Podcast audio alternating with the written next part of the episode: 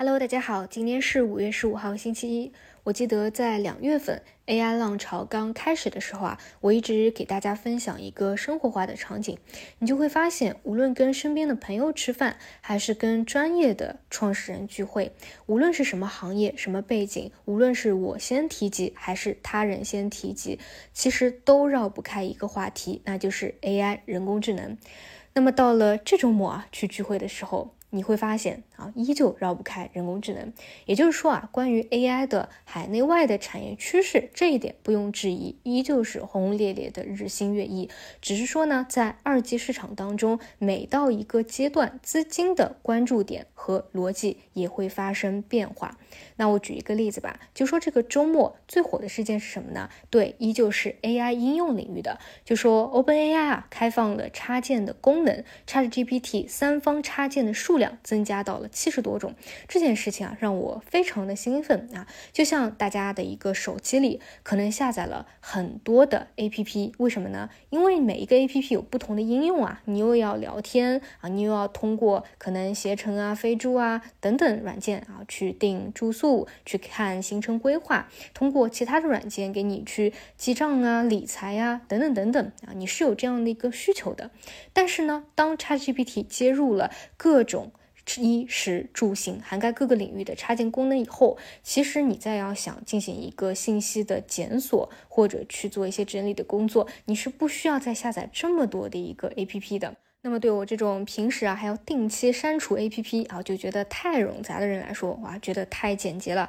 你只要在一个产品上就能够搞定多种功能，而且呢会比之前给你的一个答复更有时效性，更加的精准，也算是一个产品方向的突破吧。那这一点呢，可能也会对 AI 应用的逻辑再得到一定催化。但是啊，我想说的是，这个阶段的逻辑跟前一个阶段其实又是有明显的不同了。就拿游戏行业举例了，以前无论是我问我的亲戚啊，他是开个人的游戏工作室的也好，还是问我的朋友，他是在大型的游戏工作室啊去工作的也好，其实他们都会告诉你，通过 AIGC 完成了降本增效。比如说前期的宣发，它的产品生产的周期和成本都能够大大的减小。但是大家有没有发现一个问题？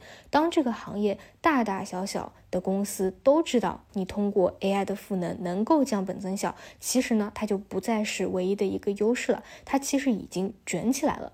那什么才是真正脱颖而出的亮点呢？也就是你到底能不能有一个营收和利润增长的一个逻辑，也就是对你的一个要求会更加的严苛。因此呢，你在这个位置啊，你还想要去看 AI 啊这个大浪淘沙。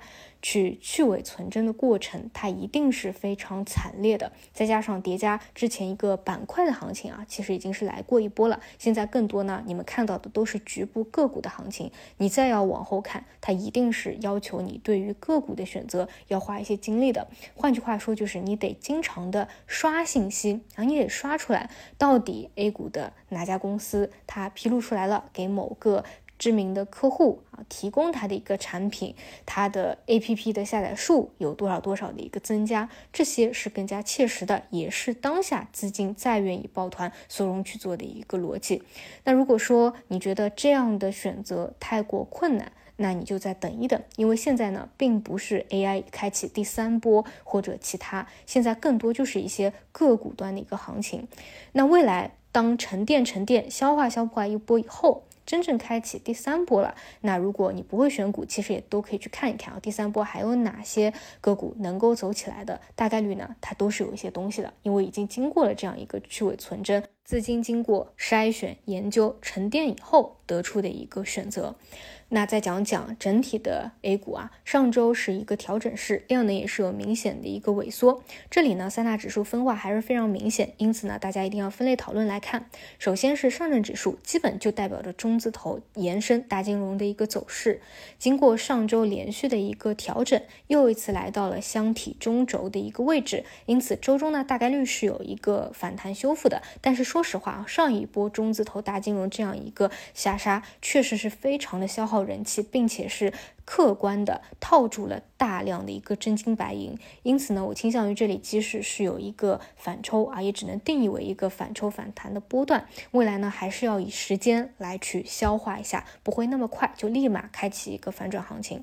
那科创板呢，是我今年非常关注的啊。经过一波调整以后，也是再一次回到了上升趋势线的一个支撑位。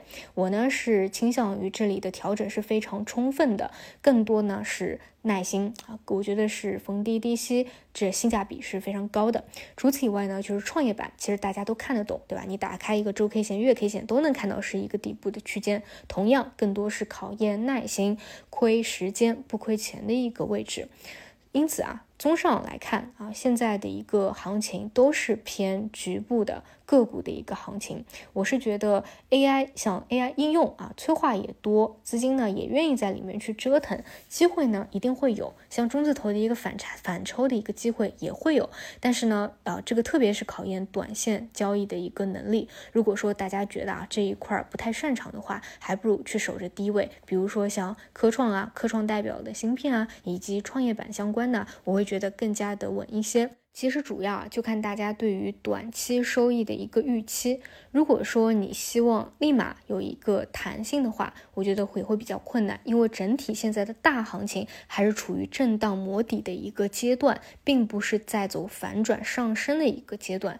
但如果说你的眼光是放到两个月到三个月的一个周期的，那我觉得是比较稳妥，可能会有收获的一个选择。就像最近评分非常高的电视剧啊，《漫长的季节》里一样，有的时候呢，你除了释然和向前，也并没有过多的一个选择，所以就向前看，别回头吧。